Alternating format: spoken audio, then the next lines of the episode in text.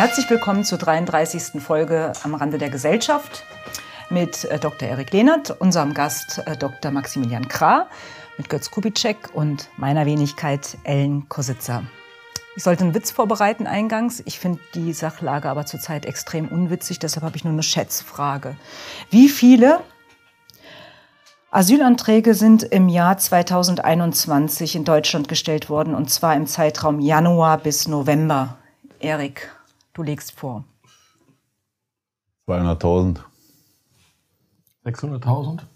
180.000.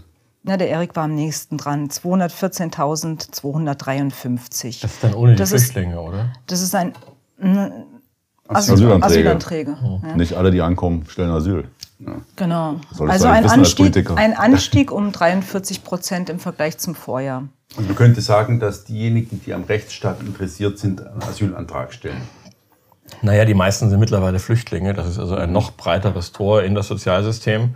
Da sind wir bei fast einer Million mit allem, was dazugehört. Deshalb meine. Ja, aber das, die Frage war doch jetzt 21, ne? Nee, oder was ja. war das 22? Äh, oh, Entschuldigung. Oh, sollen wir mal anfangen? Ja. Nee. Nein. nee, weiter.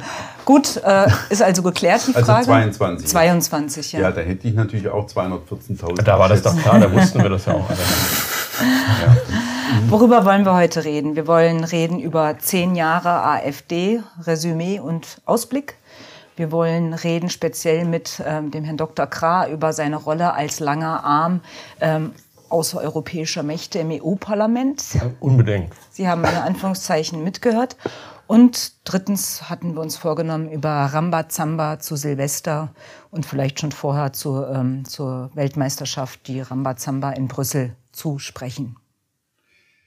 Ja, ähm, ich fange mal an und richte die Frage direkt an unseren Gast. Ähm, bevor wir dann richtig ins Eingemachte gehen, einfach nur, wann haben Sie denn die AfD wahrgenommen? Die ja. wurde gegründet im März 13, 2013. Und wann haben Sie es wahrgenommen?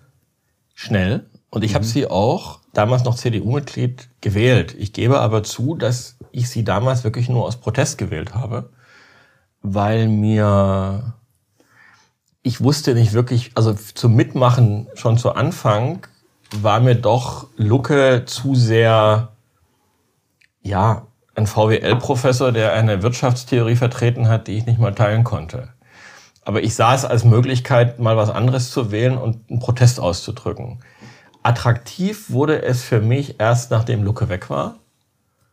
Und dann auch andere Themen außer dem Euro dominant wurden. Also insbesondere die Einwanderung und dann letztlich damit auch die Identität. Denn das war immer mein großes Thema ähm, wo ich immer schon gesagt habe, das, worüber wir diskutieren müssen, ist, wer sind wir, wer wollen wir sein? Und das war erst möglich, nachdem die erste Garde dann die AfD verlassen hat. Wie war es bei dir, Erik? Ich habe ja, da vorher gab es ja so einen Verein, er nannte sich dann irgendwie äh, Verein Wahlalternative oder so. Genau, der Den, war noch in der CDU, glaube ich sogar. Nee, das waren, da waren ja auch Schachschneider und so mit bei. Das mhm. waren also ganz viele verschiedene Leute. Und die waren ja dann auch teilweise unserer Veranstaltung. Also ich kann mich erinnern, dass wir in Berlin mal so eine Veranstaltung hatten. Damals noch ein Kongress. Und das wurde aber am Rande dann schon Thema, dass die sich gegründet haben. Da sind auch einige drin gewesen, die dann wieder rausgegangen sind, weil sie dezidiert mit Parteien nichts zu tun haben wollten. Mhm. Weil sie das also eher so als einen Club gesehen hatten. Aber jetzt nochmal, ähm, die, die, die Gründergeneration hatte ja größtenteils den Impuls, die CDU wieder auf die richtige Spur zu setzen. Gauland hat es ja mehrfach zugegeben. Das, äh, ist es bei dir immer noch so? Nein.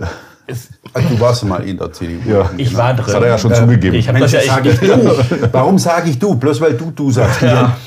Dr. Grasi waren ja mal in der CDU. Ich bin ja, ich bin ja völlig offen. Also mich darf ja, jeder ich duzen. Ja, nicht. Ja, ich ja nicht. Ähm, ich würde das natürlich extrem genießen, ja, ähm, im Hinblick auf, die, auf, auf den Sitzkummer in diesem Hause. Das wäre ein innerer Reichsparteitag. Mhm. Aber da ich ja der Ältere bin, darf ich es vorschlagen, ja? aber... Nicht überstürzt. also, zunächst mal glaube ich, dass der Weg in die CDU, wenn man aus Ostdeutschland kommt, ein anderer ist, als wenn man irgendwie aus dem Rheinland kommt und sich in der Tradition des Zentrums und des Kulturkrams versteht. Das ist das eine, was ich immer zu meiner Entschuldigung vorbringe. Und das zweite ist eine Geschichte, die ich hatte in den 90er Jahren. Da war bei uns der jetzige Professor Möllers war Assistent und wir hatten eine Diskussion, die ich grandios verloren hatte, Und die, äh, eine der Fragen, die er mir stellte, war, Herr Krah, ich würde niemals CDU wählen. Wissen Sie, warum ich die CDU mag? Also die Leute wie Sie neutralisiert. Das fand ich damals völlig empörend. Ich dachte, ja, Wie sei das gemeint? Ich glaube tatsächlich, dass die CDU eine Partei ist, die seit Gründung der Bundesrepublik den deutschen Konservatismus neutralisiert hat. Das ist ein langer Weg, weil man ja zugeben muss, dass man sich auch eine Weile hat neutralisieren lassen. Aber das war eigentlich dann klar äh, mit, der, mit der Grenzöffnung 2016. Dabei bleibe ich auch. Die CDU hat, wenn wir es rückwirkend sehen, hat sie den deutschen Konservatismus seit Ende des Krieges neutralisiert und dass wir jetzt eine Rechtspartei haben und dass sich die AfD auch zu einer stolzen, bewussten Rechtspartei entwickelt, ist ein riesiges Geschenk, weil wir damit die Möglichkeit haben, tatsächlich Politik von rechts in einem politischen Gefäß in die Parlamente zu bringen. Und das, das macht die AfD meines Erachtens sexy, das ist das Erfolgsrezept. Und äh, insofern, ich will die CDU nicht retten, weil ich glaube, es gibt nur dann Platz für eine rechte Politik, wenn wir die CDU eigentlich dahin zurücktreiben, wo sie hingehört, nach Kur-Mainz, nach Kur-Trier und nach Kur-Köln. Und da kann sie dann von den Grünen gefressen werden. Also Rettung der CDU hätte ja im Grunde auch, ähm, oder wäre mir plausibel, wenn, wenn Lucke und andere sowas wie eine Werteunion gegründet hätten. Also innerhalb der CDU eine, ein Korrektiv. Sie haben aber eine neue Partei gegründet. Und das kommt jetzt zu dieser ähm, Frage, die ich Ihnen stellen möchte oder die ich uns stellen will, ob die AfD nicht eine bewusste Ausgründung äh, unzufriedener Teile aus der Union war, zum Zwecke der Mehrheitssicherung und Mehrheitsbeschaffung für die Union in einer Koalition, weil man doch den, die sterbende FDP immer vor Augen hatte, die ja äh, gar nicht mehr in allen Landesparlamenten war und die es ja auch ähm, äh, nicht in den Bundestag geschafft hat dann und so weiter und so fort. Ja? Oder ist diese These zu steil? Die ist zu steil. Also wenn ich mir die, Demo die Entwicklung anschaue, da wo die CDU ihre Hochburgen hat, in Münster, in Bonn, in Aachen, es ist so, die Alten wählen die CDU und die Jungen wählen die Grünen. Und wenn wir zurzeit die Machtoption von Merz anschauen, dann will er Kanzler einer schwarz-grünen Koalition werden. Und wenn wir ins Land schauen, nach Westdeutschland, dann ist die schwarz-grüne Koalition der Standard. Aber das war 2013 nicht so. Ich glaube, wenn man sich die jungen CDU-Leute anschaut, die damals nachrückten, dann liebäugelten die alle schon mit den Grünen. Aber also ich Pizza, halte Pizza, Pizza Pizza, Koalition. ja, und ich Connection, glaube, ja. was wir uns mal an anschauen Pakt. müssen, ist der, ist damals die Präsidentschaftskandidatur von Steffen Heidmann.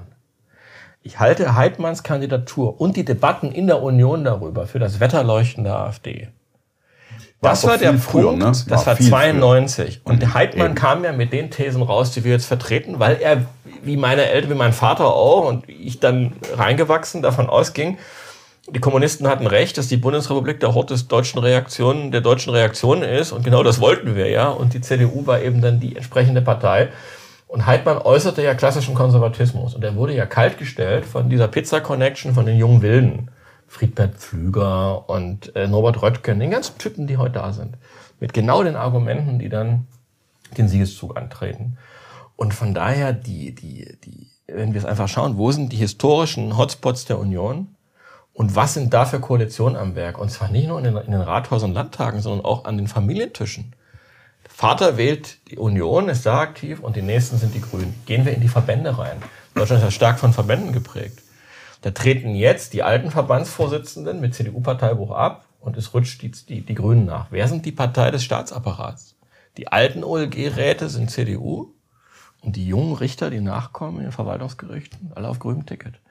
Insofern, ähm, diese Hoffnung, die Union erneuert sich von rechts, habe ich immer für einen Irrtum gehalten. Ja, Union wird- wird- wird- geht wird in den aber- grünen Mainstream Wird herein. aber stets befeuert. Gerade gestern war doch der äh, Friedrich Merz wieder in einer Talkshow gewesen und hat dermaßen gepoltert, dass die Leute, die, ähm, wir kommen ja noch zum Rambazamba in der Silvesternacht gemacht haben, dass die im Grunde alle gar nicht hier in dieses Land gehörten. Also den Versuch gibt's ja immer noch, weil du, du hast so Naja, es komisch gibt halt geguckt, Erik, bei Neutralisieren, aber das ist doch damit gemeint, Mhm. dass, man, dass man versucht doch, äh, wir sind doch hier die starke aber Partei. wer die- glaubt, also die, die Leichtgläubigen gibt's immer. Ja, aber das ist ja was anderes. Also der, dass, dass Merz rechts blinkt, weil er merkt, dass es links irgendwie zu viele Leute sich tummeln. Ja, das ist ja klassisches CDU-CSU-Politik. Aber ich will trotzdem noch mal auf den Punkt zurück. Der, der Gründungsimpuls, das hat Herr Gauland mehrfach ähm, betont. Er ist ja aus der CDU ja, äh, zur AfD gekommen, äh, so wie du ja auch. Und jemand wie, wie Werner Patzelt, ja, der nun der große Deuter der AfD aus der Politikwissenschaft, ja, mit so gewissen Sympathien und so, äh, jedenfalls bei Jungfreiheit, der hat ja auch nur eine Agenda. Ja, die AfD nicht verteufeln, sondern möglichst bürgerlich machen, einhegen, um langfristig einen Koalitionspartner zu haben, setzt voraus, dass die CDU auch wieder vernünftig wird. Ja, das und das wird sie eben nur, indem man den großen Teufel aber sozusagen ich, hat. Mit Patzel habe ich darüber Dissens. Ich meine, wir du, sind ey, beide ich, aus ich, Dresden. Ich, ich weiß, dass, dass, das, dass du das anders siehst, aber das ging ja jetzt darum, wie, wie ist es sozusagen, wie ist der Gründungsimpuls der AfD gewesen? Ich glaube, dass die AfD von Anfang an eine sehr dishomogene Partei war. Hm. Ähm, man hatte diese liberalen Professoren, das war tatsächlich, glaube ich, dass sie da über die Euro beschäftigte die. Wir haben sicherlich die Leute, die irgendwie eine falsche Vorstellung der CDU hatten und, und, und sich dieser Neutralisierungsthese bis heute widersetzen. Aber wir hatten offenbar ja auch in der AfD von Anfang an, was für mich damals nicht so äh, äh, sichtbar war, eben auch solide Rechte. Mhm. Und die ja massiv bekämpft wurden. Und sich immer und, durchgesetzt haben. Und sich dann, das war ja dann im Grunde der, die, wie die zweite Gründung der, der AfD, sich ja dann um, um, um diese Erfurter Resolution, Höcke, Kalbitz, Gauland, Boggenburg und so weiter geschart haben und sich durchgesetzt haben. Ja, auch Gauland hat also offenbar diesbezüglich sich weiterentwickelt. Mhm, los. Aber es kann sein, dass es Leute gab, die das als Ziel hatten. Aber das. Naja, die, die Frage ist ja auch nicht. sicher nicht mehr. Naja, dennoch ist, wenn man jetzt mal machtpolitisch rangeht, natürlich stellt sich ja irgendwann die Frage, gibt es eine Machtoption und da wird dann vermutlich eine Koalition mit der Linkspartei ausfallen, mit der SPD ausfallen, mit den Grünen ausfallen und da wird es dann irgendwie eng. Und dann kommen halt diese alten Hoffnungen. Alleine ja, wird man, die, man wird nicht über 50 Prozent kommen, ja, so allzu bald. Auch wenn man. Also die Hoffnung teile ich aus einem ganz einfachen Grunde nicht, weil äh, das sind, ich halte das für überkommene Vorstellungen, dass es quasi ein bürgerliches und ein, ein Arbeiterlager gibt. Sondern was ich zurzeit erlebe, ist, ich habe eine radikale Mitte die Thesen vertritt, die so radikal sind, dass wenn man dann tatsächlich mal am Rande eines Plenarsaals sitzt, und zwar sowohl rechts wie auch links, wir können Frau Wagenknecht als Beispiel nehmen, dass man sich ja verwundert die Augen reibt. Also offene Grenzen für jedermann. 43 oder 53 oder 63 Geschlechter. Krieg gegen Russland. Äh, und eine komplette Deindustrialisierung, weil es in 100 Jahren drei Grad wärmer werden könnte. Das sind ja Thesen. Also ich weiß gar nicht, ich habe selbst als Student nach Alkoholgenuss bin ich auf solche Ideen nicht gekommen, in der Radikalitätsstufe. Oh. Das heißt, was wir uns jetzt zurzeit wahr machen, äh, äh, klar machen müssen, ist ja, dass die sogenannten Radikalen, die an den Rändern sitzen, viel moderater sind bei ihren gesellschaftlichen Visionen als das, was da zurzeit in der Mitte vor uns abgeht. Sondern was wir in Wahrheit haben, ist, wir haben eine große liberale Partei der Mitte, eine Einheitspartei, die wie auf Speed ist die besteht aus Grünen, CDU, FDP und der Hälfte der SPD. Und dann haben wir uns auf der rechten Seite, die irgendwie die Welt nicht mehr verstehen, was da gerade abgeht. Und die Machtoption ist sicherlich nicht, dass die CDU zur Vernunft kommt. Denn wenn wir, wenn wir in europäische Länder schauen, ist es so, dass die politische Rechte ihre Chance immer erst dann hatte, wenn sich die Christdemokratie komplett äh, erledigt hatte. Also mhm. sie muss sich, sie hat sich in Italien aufgelöst, die Demokratia Christiana. Erst dann war der Weg frei für Berlusconi, Salvini, Meloni. Äh, in Ungarn dasselbe. Wir hatten in den 90er Jahren christdemokratische Ministerpräsidentenanteil in Ungarn. Mhm. Erst als die komplett untergegangen sind, kam dann Orban. Ist das, das heißt, eins zu eins übertragbar? Ich glaube tatsächlich, dass die, dass die Reduzierung der Christdemokratie auf ein Niveau unter 20 Prozent die Voraussetzung dafür ist, dass sich überhaupt in diesem Land was bewegt. Gut, Und hm. wenn die Union so weit nach unten fährt, dann gibt es etwas, was bei der Union immer eintritt und worauf man sich fest verlassen kann. Das ist Opportunismus. Mhm.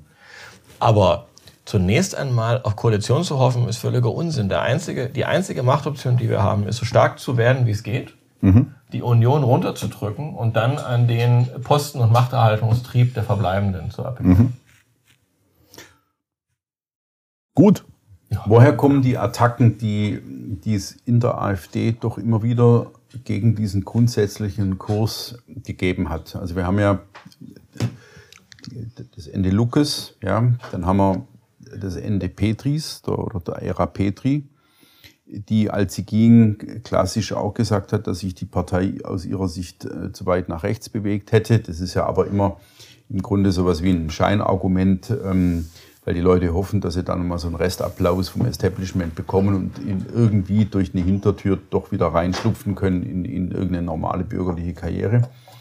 Und jetzt haben wir den Abgang von Meuthen erlebt, der ja brachial ernst gemacht hat mit dem Versuch, die Partei zu säubern, also aus seiner Sicht eben zu einer anderen Partei zu machen, mit seinem frei drehenden Bundesvorstand, muss man fast sagen, von dem ja dann bei der Wahl in Riesa, ich glaube, bis auf ein oder zwei Leute äh, keiner mehr durch. Nur seine Gegner haben überlebt.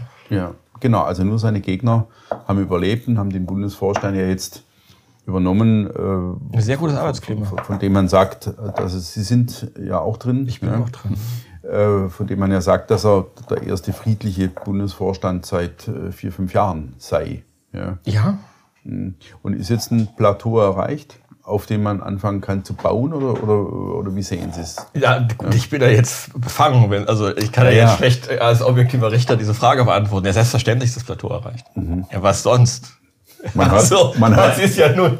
Man hört aber auch, dass es gewisse Dissonanzen geben soll. Es gibt immer Dissonanzen, aber die sind ausschließlich konstruktiv und intern. Ah, verstehe. Alles klar. Und äh, ich glaube nochmal, um zurückzukommen auf diese Frage, das ist gar nicht mal so sehr eine Frage von rechts oder nicht rechts, sondern es ist eine Frage, ob wir in den 80er Jahren intellektuell stecken geblieben sind oder ob wir halt in der Gegenwart angekommen sind. Ähm, wir müssen doch einfach, zu, erstmal ist es, ist es ein Thema, das sich nur im Westen stattfindet. Warum? Weil natürlich die Bundesrepublik der 80er Jahre ein unglaublich erfolgreiches Land war. Sie war wohlhabend, sie war friedlich und sie war unpolitisch. Politik ist immer auch Streit. Das ist eine Freund-Feind-Scheidung. Also ist sie mit Streit verbunden. Und natürlich ist die Sehnsucht, in diese 80er Jahre zurückzukehren, extrem weit verbreitet. Dazu kommt noch etwas.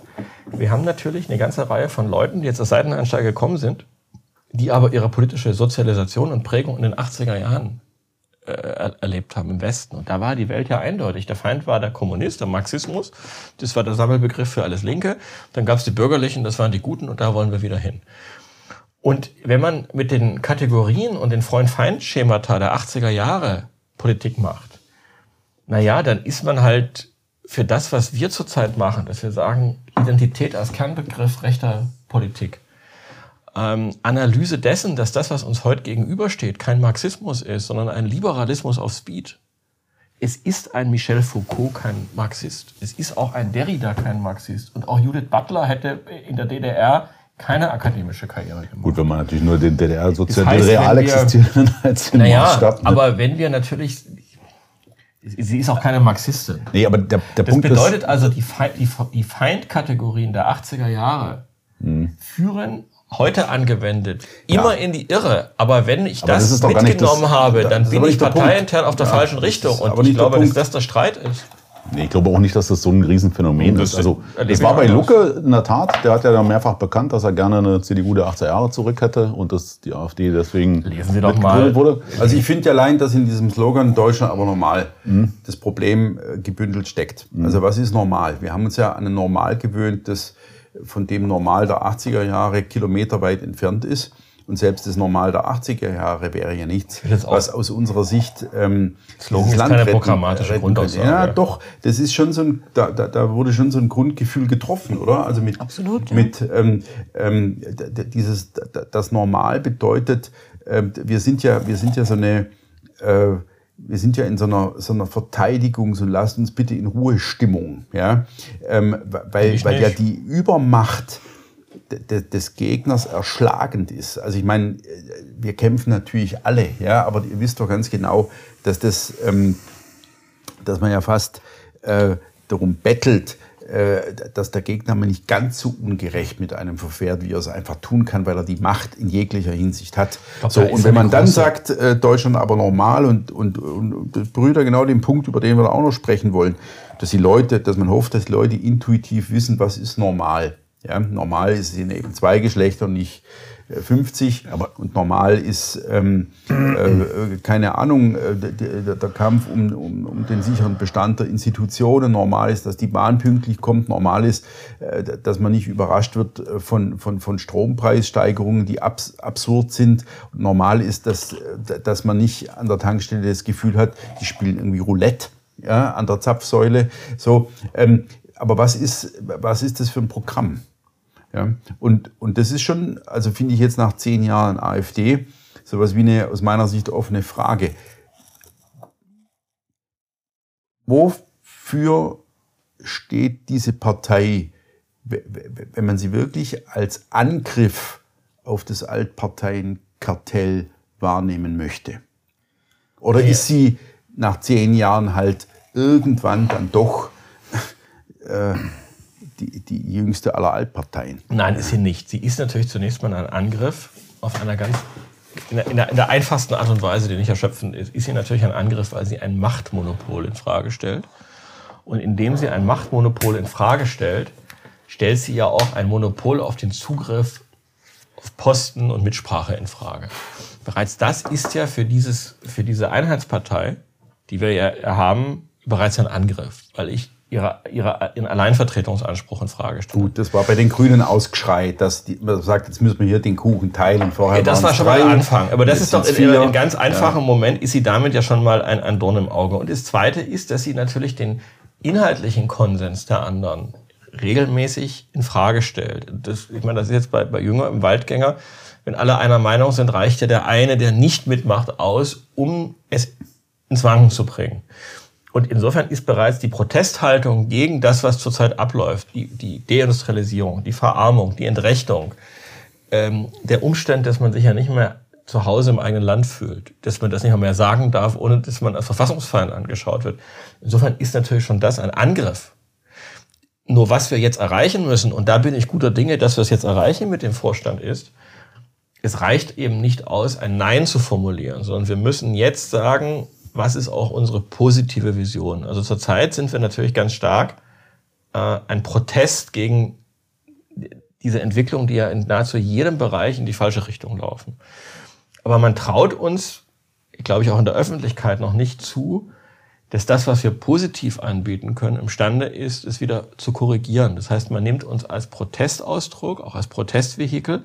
Was wir schaffen müssen, ist, wir müssen das Vertrauen gewinnen, dass wir es auch insgesamt besser machen, dass wir nicht nur den Fehler erkennen, sondern auch den besseren Plan haben. Das ist in der Tat die Herausforderung, die wir äh, jetzt zu meistern haben. Und dadurch, dass wir eben diese internen Kämpfe auch mit den sogenannten Liberalen, also denen, die in die 80er Jahre zurück wollen, dass wir die eigentlich entschieden haben, denke ich, dass jetzt der Weg frei ist, dass die Partei in, in, im nächsten Evolutionsprozess dahin kommt. Jetzt, was Sie eben so äh, annähernd als, als Verboomerung beschrieben haben. Vielleicht ist es auch die Frage danach, äh, nach einer weltanschaulichen äh, Angebundenheit, einer intellektuelleren Grundlage, an, an einer Theorielust, die Sie vermissen an der AfD. Wir beobachten ja oft, dass die AfD an sich nicht liest. Ich vermisse die auch. Also das sind, ja? das sind äh, 30.000 Mitglieder oder ein paar mehr.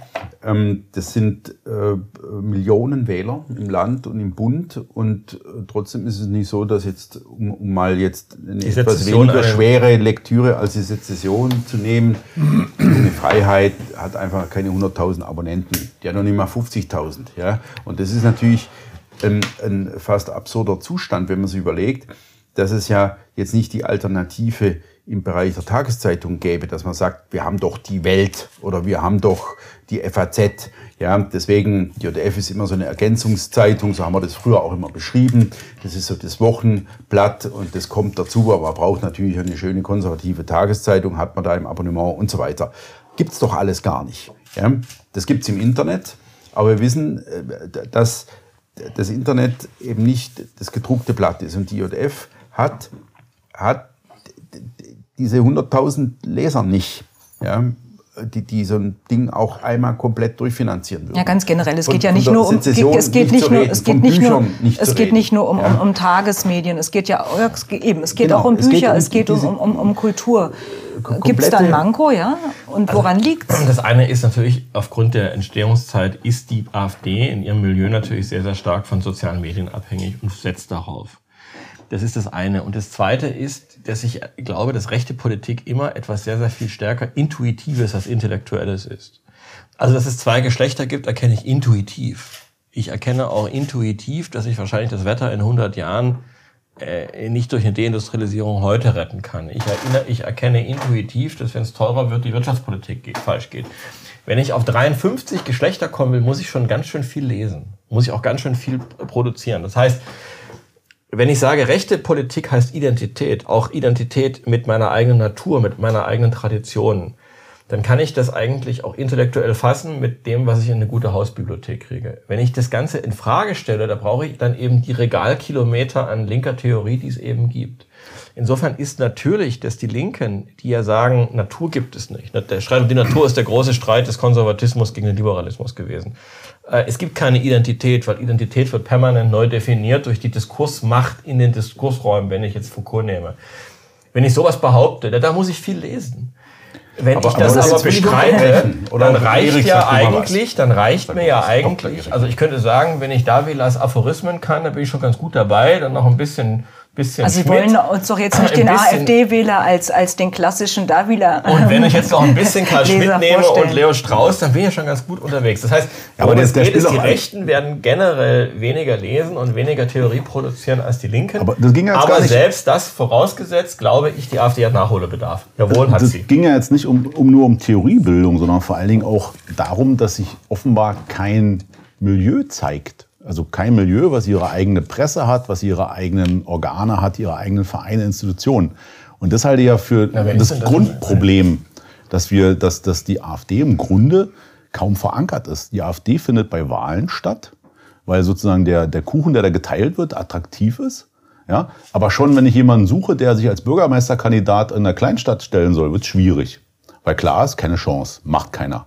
Das heißt, da wird man schief angeguckt. Da ist also diese Gewinn, äh, Verlustrelation einfach falsch. Ja? Also ein Mandat im Bundestag, Landtag, Europa ist in Ordnung, da stehen die Leute Schlange, alles andere nicht, weil es halt im Grunde keine Verankerung gibt. Und ich glaube, das ist eher das Problem, dass wir dass, dass, dass, dass die Leute im Grunde zufrieden sind. Naja, und die diese, diese, kein, die diese, diese, diese, diese medialen Empörungsdiskurse, was Sie eben sagten, neue Medien, die sind natürlich enorm befeuernd und die bringen auch was aber, aber sie stellen auch andererseits still. Sie stellen still, wenn man, wenn man das alles nicht grundieren will. Das, das, das, das, das ist doch also der Es gibt Punkt. ja sehr wohl eine rechte Theorie und die, die ähm, hohen Maße ähm, die nicht gekannt äh, wird. Intelligent ist, ja. Also wenn sich allein die, die, die, die anthropologische Literatur anschauen und, und äh, von Gehlen äh, dann über Sieferle und so weiter gehen, oder wenn sie sich anschauen, ähm, wie das komplex ähm, eben dieses simple Bild, das die linke Theorie oft vom Menschen oder von der geschichtlichen Entwicklung oder von irgendwelchen anderen Dingen hat, ausgehebelt wird.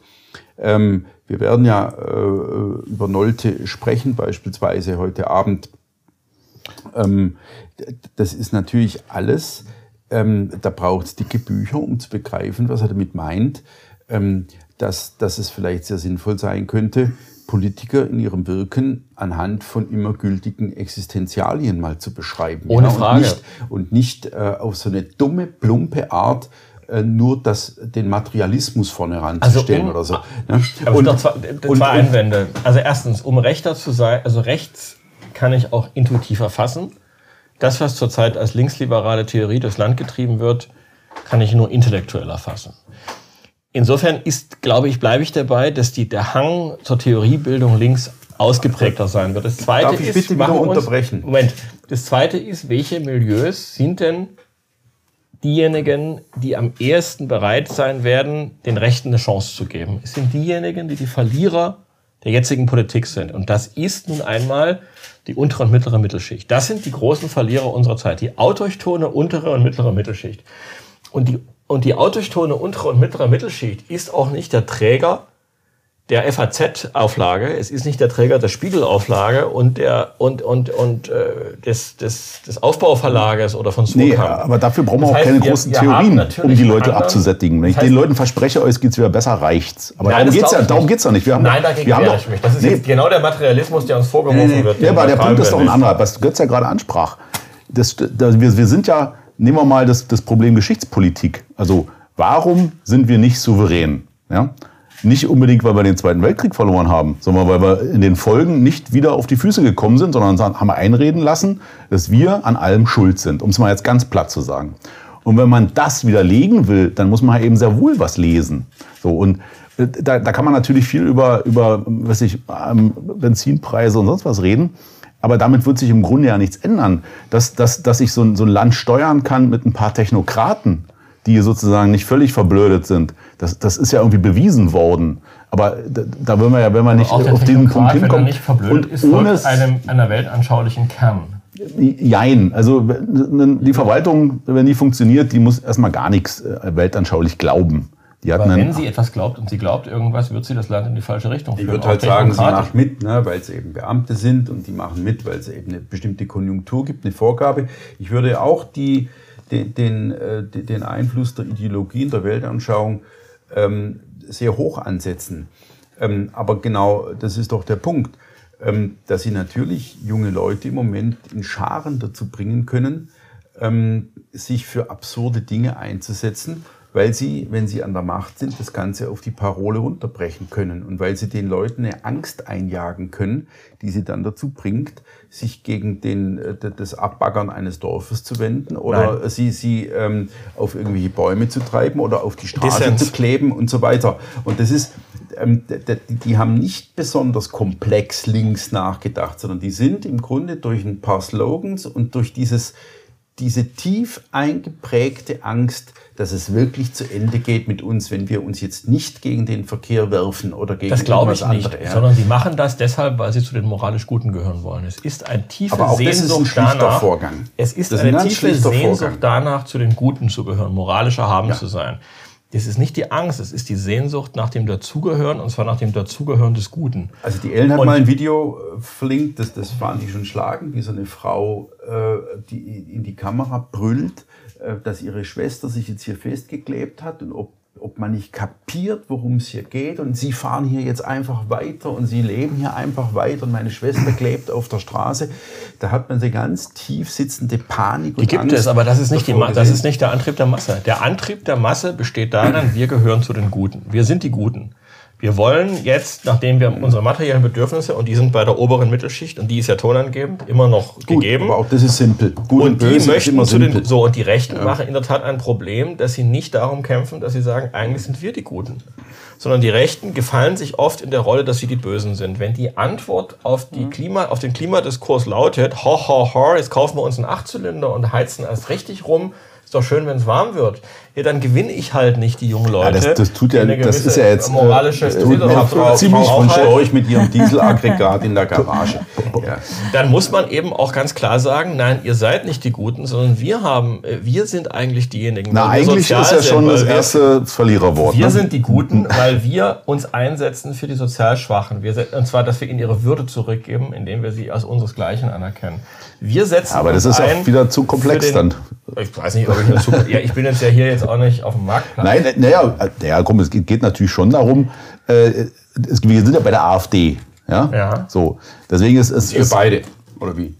jetzt bei, thematisch sind Thematisch wir sind wir bei der. AfD. Ne? Wir sind So, ja deswegen bei der ist die, der Ausgangspunkt war ja der, der Slogan Deutschland aber normal, der natürlich gewählt wurde, um aus der Milieuschranke rauszukommen und die Leute eben auch in die Wahlurne zu treiben und die AfD zu wählen, die denken, hey, früher war alles besser, die AfD will das wieder. Ja, ist ja irgendwie jetzt auch kein großes Geheimnis. Aber die, die Frage, die jetzt ja aufkommt, ist, wie werden wir denn diejenigen, die als die Guten gelten? Wir haben ja äh, ein Problem, das hat, glaube ich, Sieferle schon in den 90ern in seinem äh, Epochen. ja, Epochenwechsel. Wir haben ja einen Kampf zwischen Universalismus und Partikularismus, wenn wir so wollen. Ja? Wir sind, würde ich jetzt mal behaupten, Partikularisten. Genau. Und wir haben äh, ein historisches Begründungsproblem. So, da aus der Kiste müssen wir irgendwie rauskommen. Das ist jetzt ein Riesenfass. Okay, dann weil machen wir es im wieder Grunde, zu. Nein, weil es ja im Grunde äh, die, der, der, der, der Weg ähm, der Moderne ist, also ins Universelle hinein. Ja? Diese Nivellierung aller, aller Ja, Unterschiede und so weiter. Schmidt, Und so. aber so. das brauchen wir jetzt Das nicht aufmachen. Boah, das klang aber jetzt sehr gelangweilt. Ah, das ist jetzt Nein, nein. Ja, Komm, wir schwenken jetzt mal um. Äh, ich glaube, wir müssen ein bisschen auf die Uhr gucken und wir schwenken jetzt mal um. Ähm, und zwar geht es jetzt um Sie persönlich. Oh ja. Ja, wunderbar. Das äh, hat, mich, Ja, äh, ist, hat mir ist, Weihnachten aber, verhagelt aber, ja, ist aber eigentlich sehr interessant, hat ihn Weihnachten verhagelt. Dieser Artikel ist am 22.12. Genau. erschienen. Sagen aber Sie der- uns mal genau, was für ein Artikel, weil Ganz, ja, Hörer ich, ich, ich mache das alles in meiner Reihenfolge. Am 22. erschienen, aber es kräht ja im Grunde kein Hahn mehr Gott sei danach. Also da sieht man auch wieder, wie diese Wellen äh, äh, aufschwellen, gigantisch und dann aber ganz schnell wieder versickern Und du und lebst noch, abschwellen. ja, genau, das kann eigentlich ganz, sein. Ganz genau. Es geht um einen Artikel, der auf Tichy erschienen ist. Ähm, Tichy? Ich freue mich immer über gut, jede also falsche der, Betonung. der Herr Kubitschek übernimmt jetzt. Nein, bitte. Tichy. Ähm, genau, der. Titels Der lange Arm ausländischer Mächte im EU-Parlament, der Fall Kra. Ist schon, mir, mir konnte das nicht entgehen, obwohl ich nie, nie, nie auf Tichy lese. Und ich finde, man muss schon Also irgendwie, man muss schon irgendwie eingeschränkt sein, überhaupt Tichy zu lesen, Tichy zu lesen, ähm, weil einem da ja dauernd diese ähm, äh, ältere Paare suchen Kontakt und äh, finden sie hier ein neuestes Hörgerät. Das, man kann ja keinen Artikel lesen, ohne nicht, ja, ohne nicht 137 Mal unterbrochen zu werden. Und das Ganze geht ja noch los damit, dass man überhaupt nur lesen kann, indem man klickt, ich unterstütze bereits. Was in meinem Fall eine glatte Lüge ist und wahrscheinlich in 100.000 Fällen auch eine glatte Lüge ist. Aber Sowas nicht jeder ich- lügt so da, leicht. Da geht schon, das, das, das finde ich schon infam. Ja? Mich hat der Artikel trotzdem sehr überrascht. Mich Der auch. wurde von Marco äh, Galina äh, geschrieben. Ich meine, der war vorher bei der Tagespost täglich gew tätig gewesen und ist mir als sehr guter, sehr seriöser, findiger, eloquenter Journalist, ha- hat er sich bei mir so abgebildet. Hier nicht. War der bei der JF nicht mal auch? Nee? Er hat auch bei der JF, glaube ich, was geschrieben. ja, Ja, ja. Also- mir, mir, mir durchaus, mir durchaus. Ich, ich fand die immer von, von äh, also von, von, von großer Sachkenntnis. Er nun hat in diesem Artikel behauptet, dass Sie Dr. Krah Stichwortgeber Katars seien.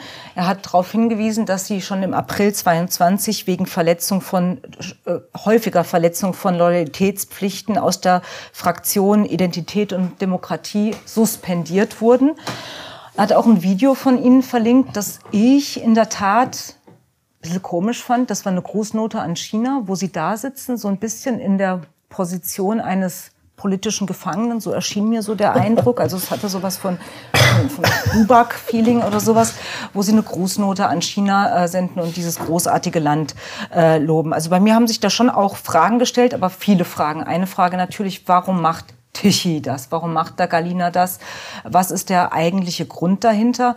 Und ähm, wie schaut's aus mit dem, was dort behauptet wurde? Dass ihre Reise nach China finanziert wurde von Huawei und von äh, China Petrol, Petroleum oder wie es heißt. Was, was, was sind die Gründe für das alles? Also die Gründe sind, dass ich es geschafft habe, dadurch, dass ich eben kein Universalist, sondern ein Partikularist bin, habe ich mir einen, äh, einen Neocon in New York, einen Herrn Permont, äh, offenbar zum persönlichen Feind gemacht. Und ähm, wie das dann zu Tichy kommt, kann man nur mit persönlichen äh, Kontakten erklären. Da werde ich mich nicht in Spekulationen ergeben, die ich habe. Ähm, was Katar angeht, schreibt er ja selber, ist da überhaupt nichts nachweisbar. Der äh, Anlass war nur, als die WM in Katar losging, gab es ja den Streit um die Regenbogenbinde. Und da habe ich gesagt, ja, andere Länder, andere Sitten. Und äh, sehe nicht ein, warum die Kataris die Regenbogenbinde akzeptieren sollten. Und dann kam ja das nächste, dass beim Bau der WM-Stadien angeblich 15.000 Menschen gestorben sein sollen. Und es gibt einen Bericht der Internationalen Arbeitsorganisation, das ist eine, immerhin eine UN-Behörde, die das überwacht hat, die sagt, es sind auf den Baustellen selbst drei gestorben und es sind 37 Arbeiter, Verkehrsunfälle und so weiter gestorben. Und mittlerweile haben selbst die Zeitungen und NGOs, die diese 15.000er Zahl in die Welt gesetzt haben, haben zurückgerudert. Sie sagen erstens, das sind alle Bauarbeiter, die seit 2010 gestorben sind, egal ob natürlichen Todes- oder Unfalltod. Und es ist nicht bezogen auf die WM. Das heißt also, in der Sache habe ich da recht gehabt. Und dann hat man gesagt, ja, aber wenn überhaupt einer Katar verteidigt, dann muss er gekauft sein.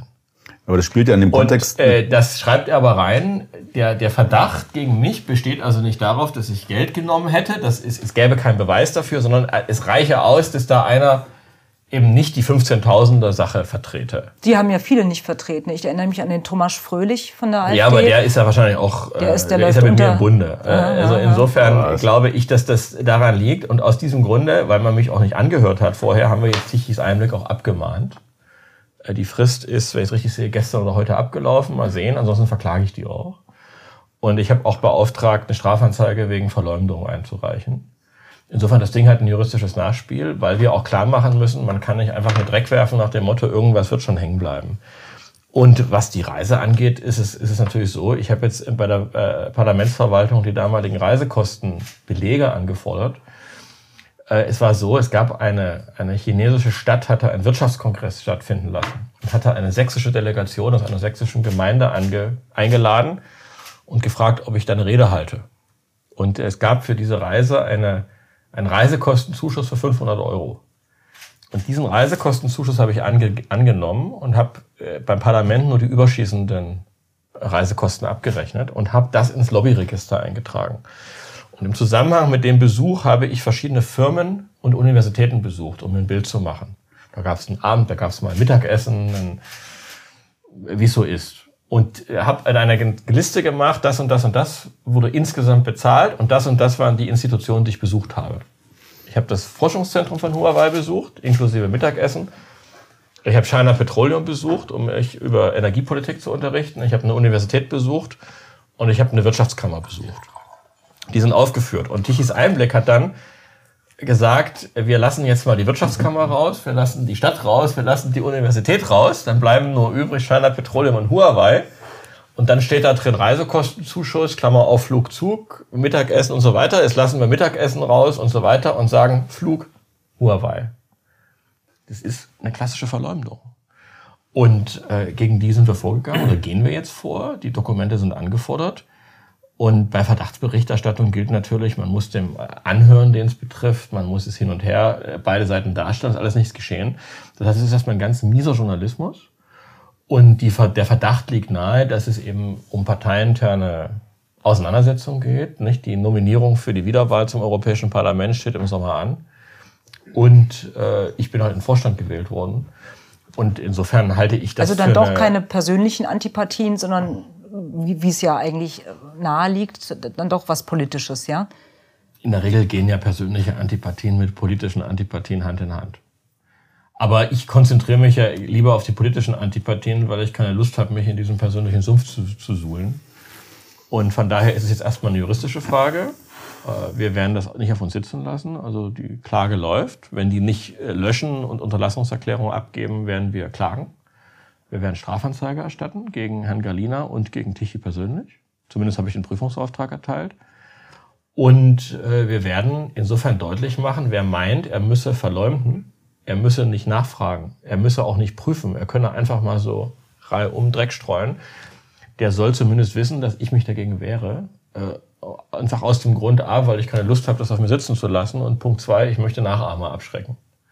Deshalb äh, gebe ich das auch gern zu und gebe auch gerne Schriftsätze raus, weil da gilt der Satz, tue Gutes und rede darüber. Wie war dann die Reaktion auf die Anwürfe jetzt innerhalb der... Erstaunlich solidarisch. Also, das habe ich so auch wahrgenommen. In der Regel äh, riefen mich selbst Leute an, von denen ich jetzt nicht erwarte, dass sie meine größten Freunde sind und sagen, also mein Lieber, ähm, äh, wir können uns ja weiter streiten, aber wenn das Schule macht, sind wir die Nächsten, die dran sind. Äh, von daher habe ich erstaunlicherweise Solidarität erhalten, nicht nur von denen, wo ich es erwartet hätte, sondern auch von denen, wo ich sagte, mal sehen. Von daher, und dann ist es halt durch das günstige Timing kurz vor Weihnachten auch unter, äh, untergegangen. Unter, stimmt, untergegangen. Ja. Aber es bleibt ein Ärgernis, dass wir im rechten Milieu Methoden anwenden, die mir selbst die äh, etablierte Presse sich nicht geleistet hätte. Und das muss, muss, aufs, muss aufs Tapet. Das kennen wir, das kennen wir auch. Und das passt mir halt nicht. Ja. Aber Dennoch bleibt noch die Frage, Sie würden also glattweg leugnen, dass das ein bisschen was von Ergebenheitsadresse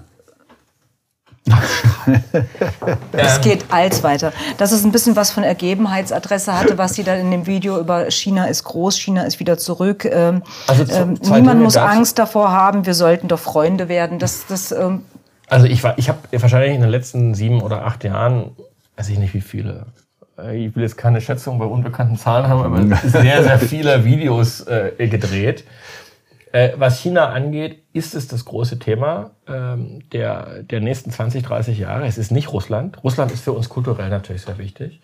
Aber das große ökonomische und technologische Thema ist die Frage, wie halten wir es mit China?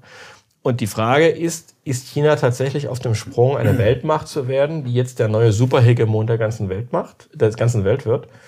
Oder ist China eigentlich nur äh, der Anführer einer antihegemonialen Bewegung, die dahin will, dass man sagt, jede Weltregion verwaltet sich selbst? Also die Frage, die wir beantworten müssen, ist, Also haben China die als Agent Chinesen- der multipolaren Weltordnung. haben die Chinesen einen Plan, einen politischen Plan, nicht nur einen ökonomischen? Haben sie einen politischen Plan, der über ihre eigenen Grenzen hinausgeht? Warum Wollen sie, dass Afrika das chinesische politische Modell, kulturelle Modell übernimmt? Und da glaube ich tatsächlich, und nicht nur ich, ähm, das glaubt auch Brzezinski in seinem Buch Die letzte Weltmacht, dass das nicht der Fall ist, sondern Brzezinski schreibt, China ist der Anführer einer antihegemonialen Koalition. Das Buch ist von Und 97. diese, nee, das ist, äh, das ist das Neue, das zweite, das aktuelle, die aktualisierte Variante. Ah, okay. Trotz all der Investments von China in Afrika und Ja, weil die, das sind halt tatsächlich, wenn man sich die Verträge anschaut und die, die analysiere ich ja, ähm, ja aufgrund meiner Ausschussmitgliedschaft, sind das äh, tatsächlich reine Investitionen gegen Zinsen und, und Rückzahlungen. Wenn die EU eine Investition macht, schreiben wir rein Zugang zu NGOs, äh, Justizreform, Politikreform. Das Aber auch heißt, die Chinesen lassen ein- sich exklusive Zugang. Wenn wir ein, ja, aber es ist ökonomisch. Na ja, gut, die Frage aber- ist immer, ich, aber nochmal, das ist eine offene Frage. Die, der, der Punkt ist auch der, Die Frage ist, ist es so, dass wir sagen müssen, wir haben jetzt die USA als globalen Hegemon und wenn wir nicht aufpassen, kriegen wir die Chinesen als globalen Hegemon? Wenn das die Frage wäre, stimme ich zu, sollten wir uns für die Amerikaner entscheiden. Oder ist es so, dass wir die USA als Hegemon haben und dass wir jetzt Indien, Russland, China, Südafrika, Brasilien haben, die sich eigentlich in ihrem Bereich Freiräume schaffen wollen? mit den Chinesen als den stärksten, den lautesten, auch den problematischsten. Das bestreite ich nicht. Die sind problematisch. Und das ist das, was ich glaube, was Brzezinski glaubt und was ich denke ich auch belegen kann. Und diese Analyse müssen wir führen. Und meine Analyse ist diejenige, dass ich sage, China hat ein Konzept für Ordnung und für politische Organisation, das sich auf China betrifft, und sie haben einen globalen ökonomischen Handelsanspruch, auch Investitionsanspruch und auch durchaus mit Verträgen, die man nicht immer unterschreiben Das sollte. klingt jetzt ganz schön aber verharmlosend. das sind, das sind die Fragen, äh, dafür, dass das. über die wir reden. Naja, aber das, das ist natürlich jetzt die harmloseste Annahme, die man haben könnte. Ja, die von Brzezinski. nee, aber jetzt auch, weil du, hast die mir aktualisiert. Genau. Ich mache so. sie mir zu eigen. Aber jetzt sei es dahingestellt, wissen wir alle nicht so genau. Dennoch vielleicht nochmal zur Ausgangsfrage zurück. Einflussnahme fremder Mächte, Ja. raumfremder Mächte auf so schöne Tierchen wie Europaabgeordnete. Ja. Das soll es ja geben. Massiv. Also ich meine, da war ja die diese... Marokkaner, die, die, die, die Ka- Kataris haben die halbe sozialistische Fraktion gekauft. Genau, so. Deswegen würde mich interessieren, es gab ja diese stellvertretende Parlamentspräsidentin, die jetzt da irgendwie gehen musste oder Frau verhaftet. Oder Welche Erfahrungen hast du damit? Keine. Ihr wurdet nie angesprochen, es gab da nie Wir entscheiden ja auch nichts. Naja, aber, äh, irgendwann könnte ja, ja deiner These nach mal der Fall sein. Also ich habe das tatsächlich, das, also es, die AfD hat ja einige Spendenaffären in ihrer äh, neunjährigen Geschichte. ist mir bekannt. Ja. Ich bin in keiner einzigen dieser sogenannten Affären Das- auch nur als Verdächtiger. das weiß ich. worden. Aber darum ging es jetzt nicht, sondern Und was ich erlebe, und ich mache Außenpolitik, Außenhandel und Menschenrechte. Ich habe noch nie ein Angebot mir gegenüber, mündlich, schriftlich sowieso nicht, wahrgenommen, wo ich sagen musste, das ist jetzt schmutzig. Dass ein Diplomat kommt und sagt, wir haben das und das Problem, wir haben jetzt äh, äh, Lebensmittelpreise verdreifacht, wir haben keine Düngemittel mehr. Ähm, sehen Sie eine Chance, dass uns, was ich, dir und der Kredit gestundet wird? Ja. Gut, das wäre ja normale Politik. Aber dass dann einer sagt, und wenn sie dafür stimmen, ja, kein einziges Mal, ähm, würde ich auch melden. Weil, nur um es nochmal klarzustellen. Ja, aber was machen denn diese, man sagt ja, dass es in Berlin irgendwie 2000 Lobbyisten gibt, Ja. die rumrennen und in, in, in Brüssel 6000 Ja, oder sind 7000. Ja, was machen die denn dann? Also irgendwie müssen die ja mitkriegen. Lobbyisten sind ja jetzt keine Politiker, sondern das sind Leute, die eben Interessenvertreter. ähm, Interessenvertreter, die eben äh, durch kleine Gesetzesänderungen äh, vielleicht für, für ihren Verband oder für, ihr, für ihre Interessengemeinschaft Ungeheures ja. rausholen können. Da reicht ja schon eine neue Verordnung für Kindersitze im Auto Genau. und dann äh, rollt der Rubel. Ne? So. um, um mal ein, ein, ein sehr ungefährliches Beispiel zu nennen. Und irgendwas müssen Sie doch von diesen 6.000, 7.000 Lobbyisten mitbekommen haben. Bekomme ich auch. Ja, also Einladungen hierhin, dorthin, aufhin, abhin. Ja, äh, also ich mache jetzt Gott sei Dank keine klassische Industrie- oder Binnenmarktpolitik, mhm. sondern was ich mache, ist Außenhandel, Menschenrechte. Wenn wir die Menschenrechte nehmen, die für die, also was in dem Parlament gibt es, die, die, die, die Mehrheit macht drei große Themen. Gender, Klima, Menschenrechte. Und bei den Menschenrechten ist es so, dass die Lobby-NGOs, insbesondere Human Rights Watch und Amnesty International, sind extrem verzahnt mit dem Ausschusssekretariat. Das heißt, diese gesamte EU-Menschenrechtspolitik, Resolution gegen das Land, gegen das Land, kommt aus den NGOs. Aber die, die Schnittstelle sind immer die Grünen. Also wir sind jetzt mit Human Rights Watch und Amnesty International, Wunder was, nicht sonderlich ja, verzahnt. Ja. Das heißt, dort haben wir einen massiven Austausch, und zwar auch einen personellen Austausch. Man schaue sich mal die Biografien meiner Kollegen an, wo die alle, wenn sie nicht direkt äh, Kreissaal, Hörsaal, Plenarsaal gemacht haben, was gar nicht so häufig ist, haben die alle eine Runde gedreht in den NGOs. Das ist das eine. Was jetzt den klassischen Industrielobbyisten angeht, der in der, in der 25. Abgasverordnung ein Komma geändert haben will, den erlebe ich nicht.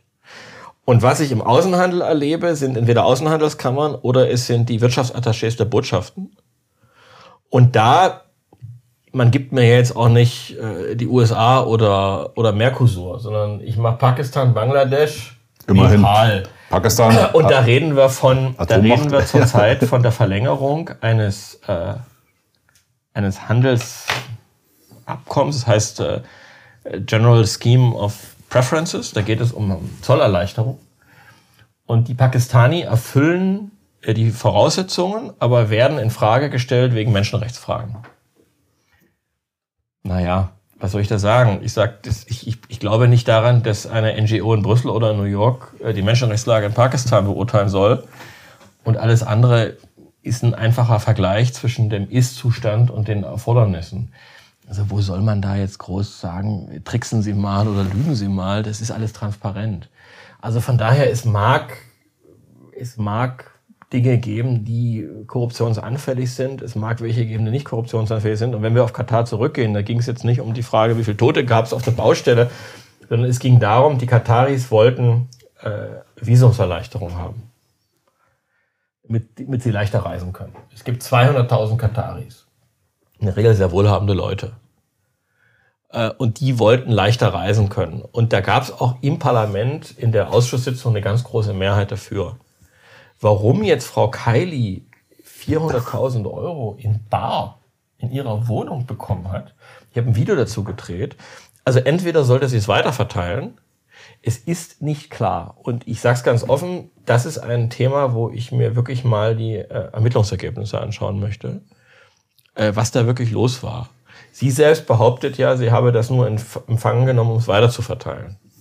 Spannende These. Was die Sache nicht besser macht. Was die nur eher lustiger als Sozialisten sind. ja. Das sind alles Sozialisten. Das heißt, sie sind auch noch korrupt dabei. Äh, aber ähm, ja, also ich, ich habe das mit Interesse zur Kenntnis genommen. Ich habe mich sehr gefreut, dass es ausschließlich die linke Hälfte des Parlaments betroffen hat.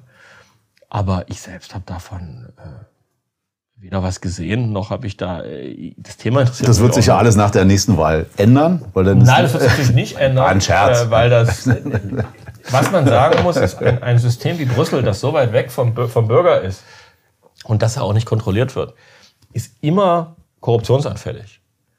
Es wird also in einer, je weiter ich die Macht weggebe von, von meinem, also der Bürgermeister, den kenne ich, da sehe ich, wenn der plötzlich irgendwie zu viel Bargeld hat. Beim Landtagsabgeordneten fällt es auch auf. Aber in Brüssel, wo ich noch nicht mal eine einheitliche, einheitlichsprachige Öffentlichkeit dagegen habe, es auch in einem anderen Land ist, äh, mit einer anderen Sprache funktioniert, wo es eben 6000 Lobbyisten gibt, wo man auch das Problem hat, dass die Abgeordneten sich mehr der Institution als ihren Wählern verpflichtet fühlen, ist systematisch Korruption zu erwarten. Was wirklich Warum? nach Sumpf klingt. Ja? Es ist ein Sumpf. Ja. Wir haben dasselbe in Washington DC und da ist es immerhin eine einheitliche Sprache und ein einheitliches Land. Auch da ist eine extreme Korruptionsanfälligkeit. Ich will mal ganz regelmäßig kurz behauptet.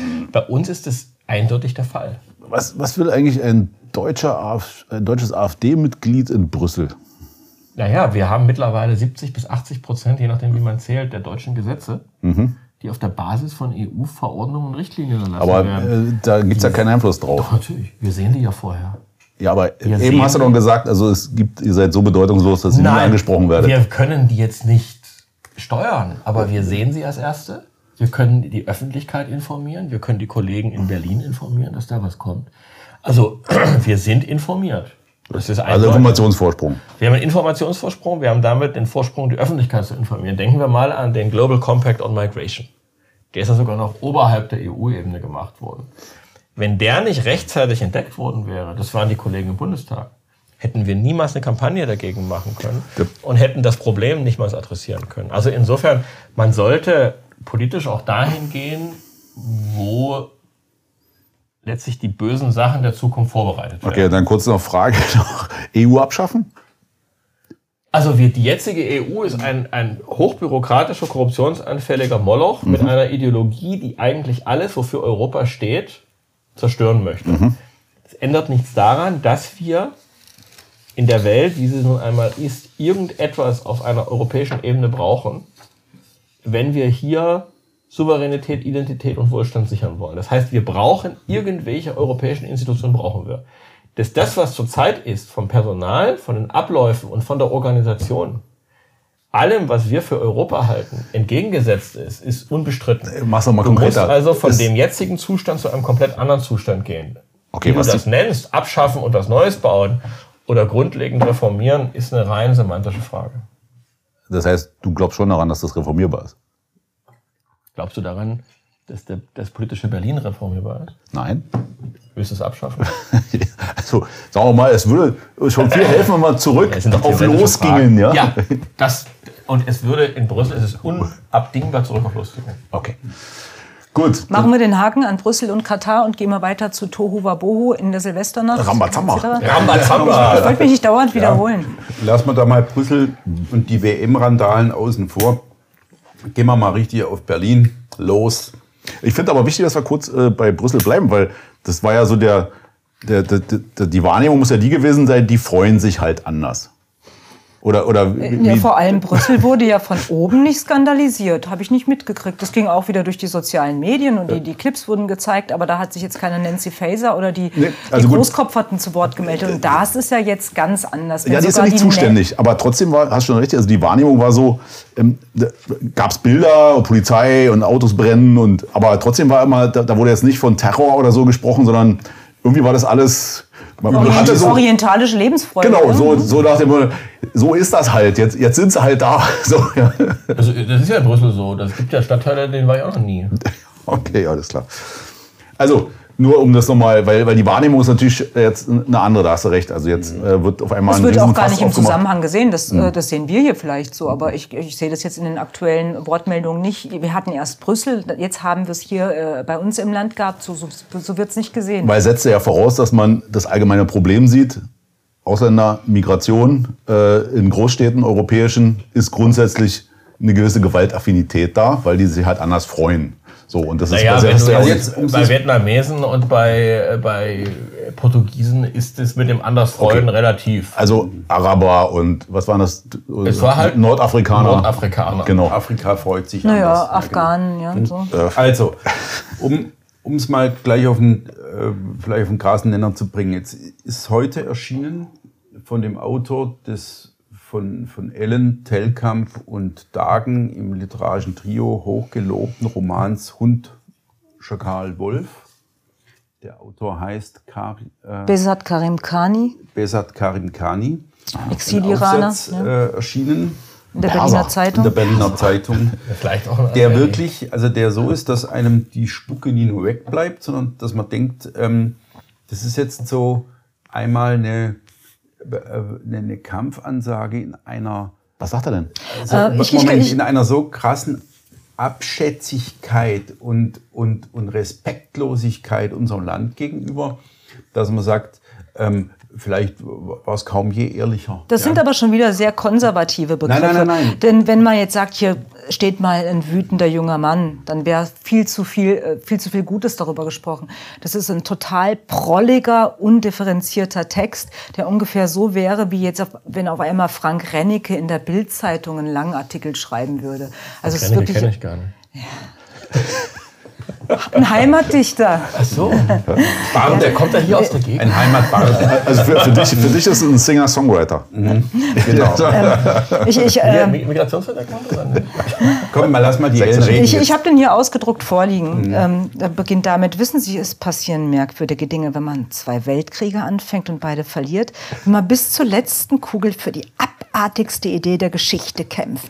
Merkwürdige Dinge passieren auch jetzt. Dann kommt er auf die Silvesternacht und sagt, wir, wir Kanaken, dieses Wort sagt er nicht, aber das ist ja dieses Kanakistan, was stolz sich auf die Brust das schreibt. Wir sorgen dafür, dass der arische Albtraum nicht Realität wird. Leute, macht euch mal klar, wir werden das Land erben. Ihr sterbt aus, begreift es. Und äh, wir haben euch jetzt gezeigt, wo der Hammer am Stiel befestigt ist. Und das ist unser gutes Recht nach all dem, was ihr angestellt habt. Was ist der arische Albtraum? Der arische Albtraum sind die Rassenfantasien des Dritten Reiches. Die aber und bis die, heute die bis heute wabern. ja. Also Also da werden, das, das, da werden alle Mhm. Legenden bedient. Nochmal, wir waren es, die die Trümmer für euch damals weggeräumt haben, Die nachdem wir unser Maul aufmachen mussten, um die Zähne kontrollieren zu lassen. Also die berühmte, äh, es ist ja, es ist ja unfassbar, Ja, dass sich diese Legenden, dass Migranten unser Land aufgebaut hätten, dass die sich tatsächlich einfach so halten Also man muss kann und dann in einer großen Zeitung gedruckt wird. Dieses Knäbchen ja mit Der seinem- begnadete Schriftsteller. mit seinem Papa und äh, noch ein paar anderen, keine Ahnung, ähm, eben geflohen ist er aus dem Iran über die Türkei nach Deutschland. Nachdem Also dort die Mutter zu Tode ja, gefoltert in, wurde. Das abartigste Land, das man sich vorstellen kann. Ja, und dass er dann hier aufwuchs und studieren konnte und eine Kneipe betreibt und nebenher halt einen Roman geschrieben hat. Und ähm, auf eine dermaßen abartig abschätzige Art über dieses Land spricht, in das er ja geflohen ist, ja, oder Was das Ziel- sein Ziel war, ja. Sein Ziel war, Mhm. dass Ja, ihm irgendwie doch vieles ermöglicht hat. So, das Aber ist meint er so- das denn ernst oder ist er nee, nicht einfach ja. jemand, der weiß, dass er genau ein, ein Publikum bedient, und zwar ein deutsches Publikum? Wir haben doch einfach eine, eine westliche, linksliberale obere Mittelschicht, die voller kollektiven Selbsthass ist. die Und ganz genau in seinem er- Roman auch vorkommt. Und denen gibt er exakt die Stichpunkte, die sie holen wollen, um ihren National- und Kollektivmasochismus auszuleben. Also Meinst du, er ist ein Opportunist einfach? Ja. Opportunist. ich halte das einfach für ein das ist auch Marketingargument. ja. Kann man, kann man so sehen. Also er nimmt im Grunde mal ganz kurz den Stocher, mit dem man in der Wunde rumpult und dann übernimmt Und weiß, der dass da jemand Ja, lustvoll so, aufheult, was wehtut. Genau. Und, und Ja, wie sie dann hechelnd da lesen. Da sitzen die Berliner Zeitungsleser. Ich weiß nicht, wie viele Migranten unter Berliner Zeitungslesern sind, aber irgendwie muss Null, dann da ja ein Hecheln sein. irgendwie hat er recht, irgendwie hat er recht, irgendwie hat er recht. Ja gut, die Berliner Zeitung aus. Ist ja das Ostberliner Blatt und die brauchen, die brauchen ja Provokationen. Die haben auch ganz gute Artikel mittlerweile. Das ist ein interessantes Projekt. Das ist ja die einzige relativ große deutsche Tageszeitung, die ein Verleger-Ehepaar hat, das eine Ostbiografie hat. Ist das Von in der daher- Berliner Zeitung ist erschienen? Berliner Ja. Zeitung? Ja, und Ja. damit ist die Berliner Zeitung, hat natürlich diesen Hang auch zu Provokationen. Äh, Von daher, die Leser werden es hassen. Aber Also immerhin schafft er es jetzt, dass wir hier, der Verleger Ja. schafft es, dass wir jetzt hier Wir, über wir, können, Blättchen wir können auch sehr gern diskutieren. gleich von diesem Text loskommen und aufs Ja, ich finde jetzt, dass der für den Einstieg äh, ganz gut war, weil jetzt Mhm. die, die Frage ja die ist, welche, welche Interpretation dieser Vorgänge wird sich denn jetzt eigentlich durchsetzen? Ist es so, ähm, da- dass, dass das irgendwie nochmal rechtfertigt wird mit sozialen Problemen und das ist halt ein Ventil und bla bla bla? Oder ist es so, dass die sagen, wieso ist so eigentlich nichts passiert? Ja, ähm, Im Vergleich zu dem, was ihr angerichtet habt, ist das alles gar nichts. Ja? Oder ist es drittens, dass man sagt, gewöhnt euch dran, so ist es halt, so feiern wir. Ich Ja? möchte einen Schritt zurückgehen. Mich wundert überhaupt, dass das skandalisiert wurde. Was ist denn überhaupt da los? Was ist da überhaupt los, dass jetzt äh, nochmal Nancy Faeser laut wird und, und, und überall diskutiert wird darüber?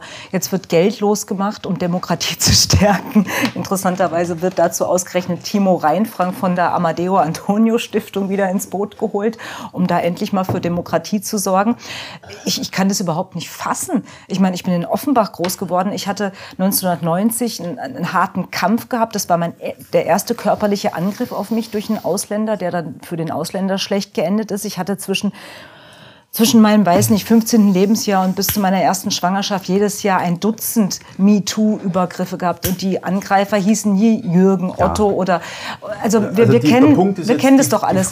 Nein, lassen Sie mich bitte auch mal mhm. zu Ende reden. Ja, ich habe äh, im Internet leicht auffindbar, äh, ist vom BKA eine Tagung, ähm, 1988 in Wiesbaden, wo das Thema Ausländerkriminalität auf 288 Seiten, kann man Maschinen getippt im Internet gut nachlesen, ist unglaublich bereichernd, das zu lesen, wo diese ganzen Probleme äh, durchdiskutiert rauf und runter. Kann man von Ausländer, kann man das überhaupt äh, so entgegensetzen? Schon damals, schon 88, waren in allen äh, Bereichen wie, Moment, ich habe es ja ausgedrückt, also von äh, Verstößen gegen die sexuelle Selbstbestimmung über ähm, Straftaten gegen die persönliche Freiheit, Diebstahl, äh, Diebstahl unter erschwerenden Umständen waren überall die Ausländer, wie man damals noch sagen durfte, überrepräsentiert gewesen.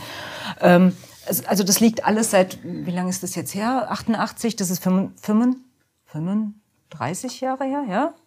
Unglaublich. Es liegt doch seitdem auf dem Tisch und jetzt kommt Silvester und es wird rumgeböllert und auf einmal soll, soll, soll, was, soll was passiert sein. Also, ich verstehe überhaupt nicht die Aufregung. Ich verstehe nicht den. Jetzt darf ich kurz, ja. Also ich glaube, dass der Unterschied folgender ist. Das, was Sie jetzt alles aufgezählt haben, das ist ja kriminell, da wird jemand ähm, ähm, angefasst oder ausgeraubt oder vielleicht auch ermordet und so weiter.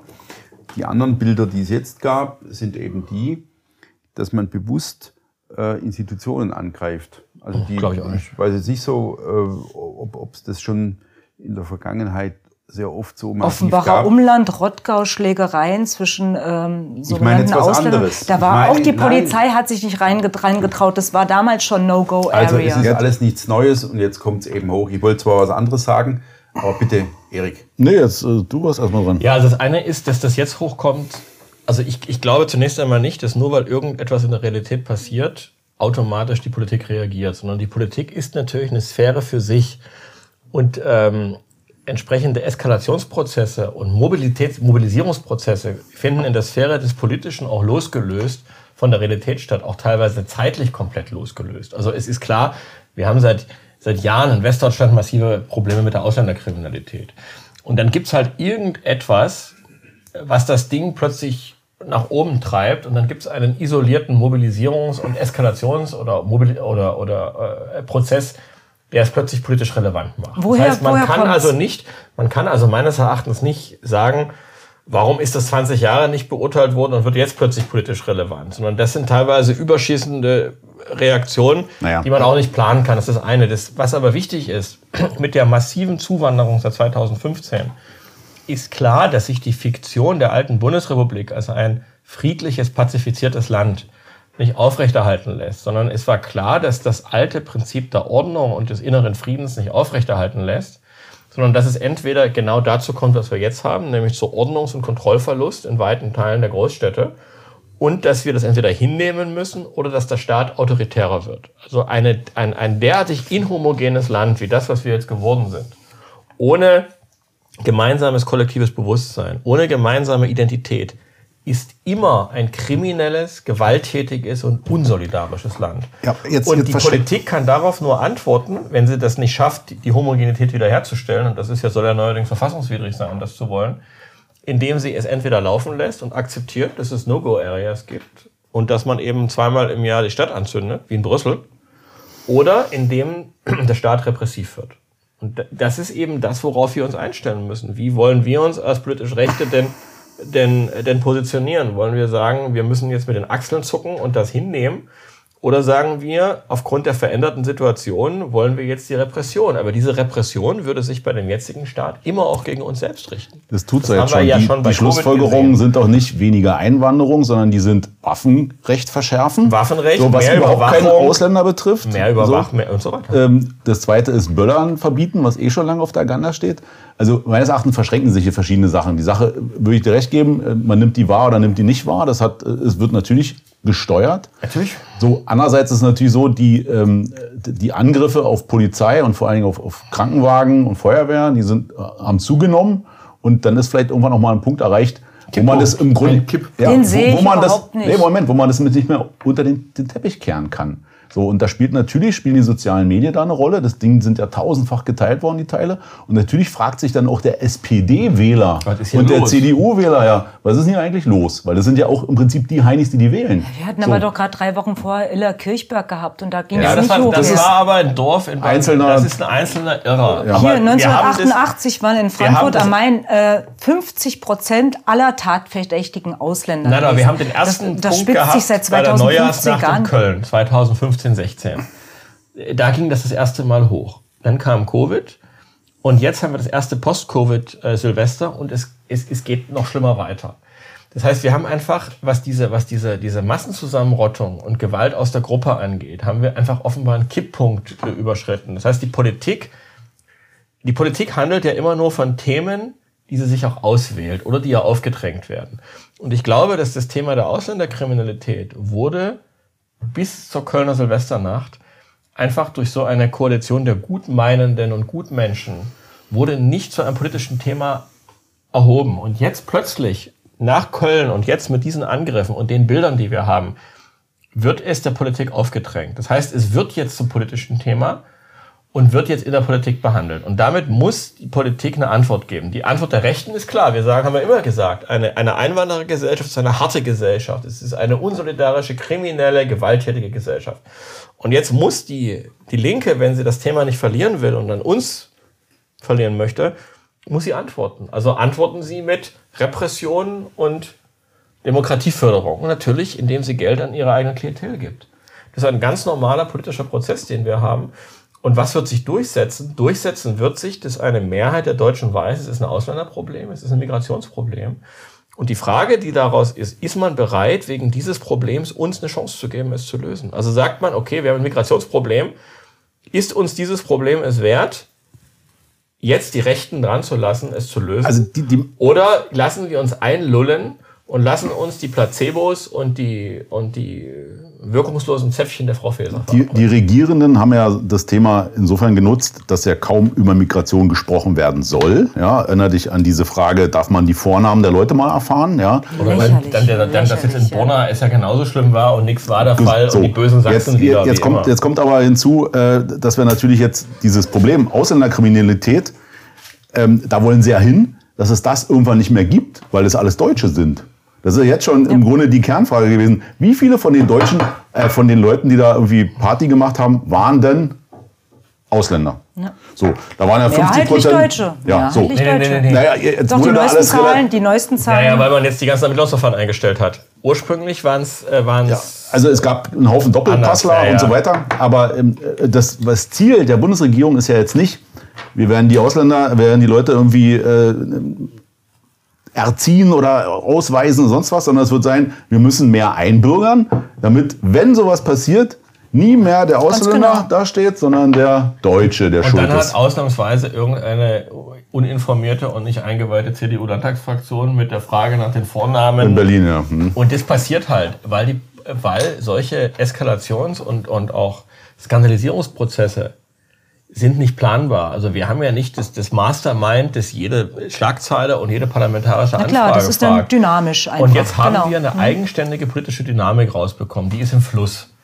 Und ich glaube, dass jeder draußen, der nicht vollkommen linksgrün verblödet ist, weiß, es ist ein Ausländerproblem. Schön, dass du nicht versifft gesagt hast. Und Weil das ist so, ein- so ein Wort, was ich nicht mehr hören kann. So. ich bin halt kreativ. Ja, ja, das weißt du doch. Das heißt, jeder andere weiß, es ist ein Ausländerproblem. Und die politische, der politische Kampf, um den wir jetzt führen, lautet, sind die Leute aber bereit, den Preis der Konsequenz zu zahlen? Der Preis der Konsequenz wäre ja, uns die Chance zu geben, aufzuräumen. Jeder weiß, wir können aufräumen. Wir sagen, so, Naja, das, also Lass da, das machen wir jetzt, sind wir wieder beim Anfang der Sendung. Seid ihr wirklich in der Lage aufzuräumen? Das Also würde jetzt mal in Frage stellen. Nee. Ja? Also So. es gibt ja Umfragen, welche Kompetenzen traut man uns zu. Und ich bin sehr unzufrieden, dass man uns ökonomische, soziale und sonstige kulturelle Kompetenzen noch nicht zutraut. Aber äh, die Lösung des Ausländerproblems, die traut man uns zu. Nein, das ist natürlich ein Wunsch. Das ist der Wunsch, der Vater des Gedankens. Weil das natürlich euer Thema ist. Denkt der, der Wähler, ja, ja genau, denkt der Wähler, dass ihr das auch könnt. Ja, aber in der, Real, in der, Das eine Politik, so- in der Demokratie ist, der, ist die Vorstellung des Wählers halt die politische Realität, mit der wir arbeiten. verstehen wir uns nicht falsch. Ich hoffe, dass ihr es lösen könntet. Ja? Ja, ja, aber es ist dann also alles nur reine Theorie, weil wir eben nicht an der Macht sind Eben. und deshalb nicht aufräumen können. Die und dann Frage hat der aber- Karim Khani ja recht. Nein, die Frage dass ist die, doch, die ganzen demografischen Daten weisen ja wirklich darauf hin, dass, dass in, in, in in 50 bis 100 Jahren nicht mehr wir Autochtonen Das hier an der Mehrheit nicht. sind. Nein, diesen Pessimismus teile ich aus Wieso? folgendem Grund nicht. Warum sind diese Leute aus Afrika, aus dem Mittleren Osten her nicht, weil das Wetter schön ist? Sondern sie sind deshalb da, weil sie anstrengungslos Geld bekommen durch den Sozialstaat. Und sie sind hier da, weil sie eine gewisse sexuelle Libertinage äh, und auch eine strafrechtliche Libertinage in Anspruch nehmen.